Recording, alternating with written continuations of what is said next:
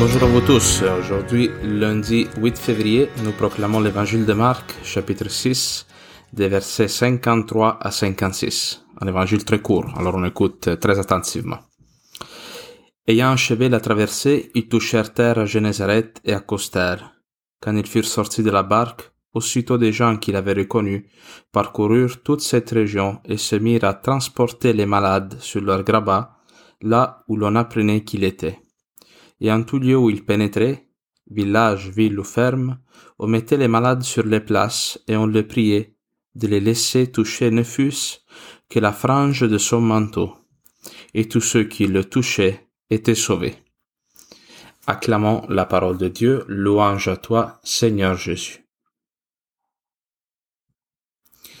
Alors, la liturgie d'aujourd'hui nous fait avancer de quelques versets par rapport au dernier épisode. On s'était laissé avec le martyr de Saint Jean-Baptiste et euh, les passages bibliques qui suivent le martyr de Saint Jean-Baptiste, c'est justement la multiplication des pains, la première multiplication des pains, et euh, tout de suite après, on a Jésus qui marche sur les eaux. Jésus qui oblige ses disciples à monter sur la barque.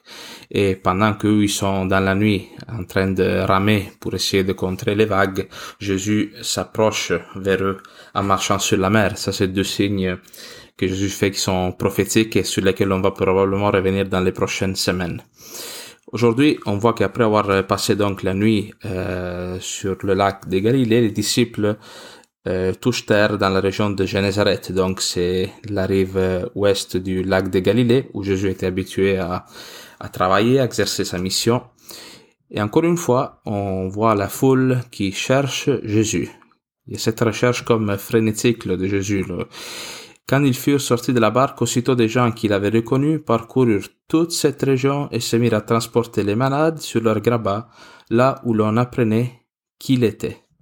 Déjà, la première multiplication justement des pains, on voit Jésus qu'il a cette euh, sollicitude non, pour les gens. Il y a les disciples qui veulent les renvoyer parce que Jésus a passé la journée à prêcher la parole de Dieu, à, à les guérir. Mais Jésus a comme cette charité qui est surabondante, non, qui ne s'arrête pas à, au suffisant. Il va au-delà de ce qui serait suffisant. Jésus veut combler ces gens outre mesure. Et on voit qu'encore aujourd'hui, les gens y en profitent. Et on dit que partout où Jésus passe, les gens déposent les malades par terre et on dit qu'il euh, cherche de toucher la frange de son manteau. Et ceux qui arrivaient à la toucher étaient sauvés. Alors ce détail de la frange du manteau euh, a une valeur euh, biblique qui est inscrite déjà dans l'Ancien Testament. Parce que si vous allez chercher euh, dans Deutéronome 22, 12, hein, l'un des commandements que Dieu ordonne au peuple d'Israël pendant qu'il sort de l'Égypte et qu'il vit son exode, c'est ceci. Donc, Deutéronome 22, 12. Tu mettras des franges aux quatre côtés du vêtement dont tu te couvriras. Ça, c'est une tradition qu'on peut encore remarquer aujourd'hui chez les juifs euh, pratiquants, observant de la loi de Moïse. Donc, hein, des fois, on le voit, il y a comme des petites euh, cordes hein, que les juifs portent derrière eux, surtout on remarque derrière en avant d'eux et euh, c'est dans le fond, ils, euh, portent sur eux en tout temps un petit vêtement qu'on met en dessous des habits plus extérieurs qui s'appelle le talit, talit katan. Et il y a des petites cordes comme des euh, des houppes, des, des, des franges plutôt, qu'on appelle tzitzit. Et c'est quoi la signification spirituelle de de porter euh, ces vêtements avec ces donc ces franges? Dans le livre des Nombres, chapitre 15, de 37 à 39, on dit ceci, le Seigneur parla à Moïse et il dit, Parle aux fils d'Israël, tu leur diras qu'ils se fassent une frange au pain de leurs vêtements, et ceci d'âge en âge, et qu'ils placent sur la frange du pain de leurs vêtements un cordon de pourpre violette. Vous aurez donc une frange. Chaque fois que vous la regarderez, vous vous rappellerez tous les commandements du Seigneur, et vous les mettrez en pratique. Vous ne vous laisserez pas entraîner comme les explorateurs par vos cœurs et vos yeux qui vous mèneraient à la prostitution. Ainsi vous vous rappellerez et vous mettrez en pratique tous mes commandements et vous serez saints pour votre Dieu. Ah, c'est comme euh, une, une image, cette corde, pour rester accroché au salut, pour rester accroché à la parole de Dieu, à l'alliance qui, qui nous empêche justement, comme on le dit dans ce verset-là, de, de nous éloigner. Quand on parle de prostitution dans ce texte des de nombres, ça veut pas dire la prostitution telle qu'on la connaît, mais toujours dans les, dans l'Ancien Testament, il y a ce combat, cette vision du cœur de l'homme qui se détourne de Dieu, on va dire, et qui se prostitue aux idoles. Hein, le cœur de l'homme qui se détourne du fait de chercher le bonheur et sa joie, son sens en Dieu, et aller le chercher ailleurs, dans les idolâtries, dans, dans toutes sortes de choses qui ne sont pas Dieu. Alors le sens de justement de ces tzitzit, de ces cordes, de ces franges qui qui sont attachés aux vêtements des Juifs, qui sont attachés aux vêtements de Jésus aujourd'hui, c'est de nous ramener au salut, de nous ramener à l'alliance avec Dieu. Ah, cette image du manteau de Jésus, il revient aussi dans le texte de l'hémorroïs. Si vous lisez Matthieu au chapitre 9, verset 20, il y a cette femme-là, on l'a, vu dans les derniers jours, qui est malade à cause d'une perte de sang. Elle aussi se dit, si j'arrive à toucher, ne serait-ce que la frange de son vêtement, je serai sauvé. Encore une fois, Jésus ah, passe, Jésus marche, et les gens s'accrochent à lui. Pour, on pourrait dire, c'est comme une image des gens qui s'accrochent au Christ pour aller avec lui vers la vie éternelle, vers le salut. Jésus même va euh, reprocher aux pharisiens leur hypocrisie dans Matthieu 23, 5 en disant toutes leurs actions, ils les font pour être remarqués des gens. Ils élargissent leurs phylactères et rallongent leurs franges. Ils aiment les places d'honneur dans les dîners, les sièges d'honneur dans les synagogues. Ah, c'est là pour dire que le juif est appelé à porter ses franges pour se rappeler de son alliance avec Dieu, hein, les textes aussi de, de la Torah. Mais les pharisiens vivaient une profonde hypocrisie parce qu'ils voulaient montrer d'une manière extérieure leur attachement à Dieu, mais cela ne correspondait pas après à leur, à leur cœur, à leur relation avec le Seigneur.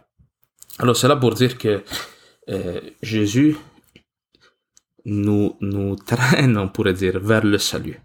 Mais les gens ont ce désir-là de s'accrocher à lui. En étant incapables, en étant bloqués sur leur grabat, sur leur lit, dans leur maladie, mais croire que le Christ peut les, les sortir, même physiquement, quasiment dans ce texte, hein, de leur état. Et alors ils essayent de s'accrocher.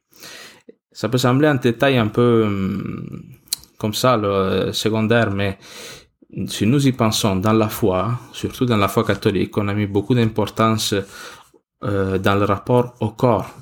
Ah, nous ne sommes pas des esprits. Nous avons un esprit, une intelligence, un intellect, mais nous avons aussi un corps. Et Jésus-Christ est venu dans la chair. Il s'est laissé toucher par les gens. Ah, il y a plein de textes où Jésus embrasse les enfants, il, met les doigts dans les oreilles du sourd, il impose les mains, il, touche le, le lépreux. Ah. Et c'est par ce contact-là avec Jésus que les gens sont sauvés. Alors, nous tous aussi, comme Jésus l'a dit à l'hémorroïs, euh, ta foi t'a sauvé. Elle, par son contact avec le Seigneur, a été sauvée. Alors nous, comment essayons-nous de toucher le Seigneur Est-ce que nous avons aussi ces ailes de la foule qui cherchent Jésus? Euh, moi, ce texte me fait penser aussi beaucoup au cantique des cantiques. Euh, je rentrerai pas trop là-dedans parce que ça pourrait faire une très longue émission. Mais à un moment donné, il y a un texte où dans les cantiques des cantiques, on parle de l'épouse qui cherche l'époux. L'épouse qui est une image de l'Église qui cherche, euh, qui cherche à avoir un contact avec Dieu. Et ce Dieu-là semble comme se cacher. Au moment donné, il semble comme s'il est parti, s'il n'est plus là. Et l'épouse le cherche parce qu'elle a besoin de ce salut. Alors nous aussi, sommes-nous convaincus que le Seigneur a ce pouvoir sur nos morts et de se laisser, de continuer à le suivre, non, de continuer à le chercher avec insistance comme font ces gens-là. Et justement, les sacrements que nous vivons, hein, l'Eucharistie, le, le sacrement du pardon, tous ces signes sacramentaux que nous vivons ont une dimension aussi physique parce que le Christ, il est parti, hein, il est à la présence du Père, mais nous avons besoin aussi que notre corps soit racheté par la présence de Dieu. Alors voilà pourquoi c'est important non, d'avoir ce contact euh, physique, par exemple, avec le Saint-Sacrement. Par exemple, l'adoration eucharistique, pourquoi nous faisons cela souvent après la messe, pour continuer d'avoir une forme de contact physique avec la présence de Dieu réellement réellement présent dans le, dans le pain et le vin, non? Aussi dans le dans le sacrement du pardon. Des fois, on pourrait dire, ah, mais moi, je peux confesser mes péchés en parlant directement à Dieu. Mais là aussi, il y a la grâce passe par le corps, par la rencontre de deux personnes, par des paroles échangées, par le geste de l'imposition des mains par lequel euh, l'absolution est accordée, non? Nous sommes, euh, ça c'est un aspect que des fois oublie un peu dans la foi, la corporéité de Jésus, le fait que Jésus nous sauve par sa chair et que notre chair aussi dans ses faiblesses, des fois dans ses limites, est appelé à être divinisé par le Christ. Alors je pense que c'est un peu ce que ce texte aujourd'hui veut nous rappeler. Le Seigneur, il s'est fait chair pour sauver aussi notre chair, la sortir de, de la mort. Amen.